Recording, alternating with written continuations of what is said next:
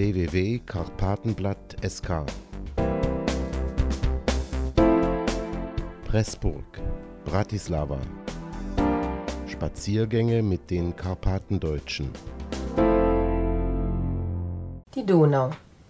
Die Schwierigkeiten der Reifezeit zu überwinden, wenn aus einem Mädchen eine junge, erwachsene und zielbewusste Frau wird, habe ich für das Privileg meiner Zeitgenossinnen gehalten.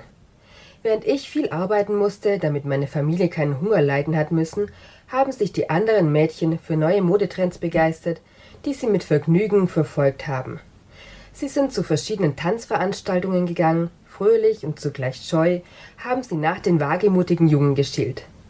Trost haben mir die langen abendlichen Spaziergänge entlang der Donau gespendet. Die Donau hat mir Ruhe geboten, die ich ganz erschöpft nach dem langen Tag inbrünstig aufgenommen habe. Die kleinen Wellen haben mit dem Wind schlitzohrig gespielt. Das Mondlicht und das Licht der Straßenlaternen haben klare gelbliche Gemälde gebildet, die sich bis in die Tiefen des Flusses gespiegelt haben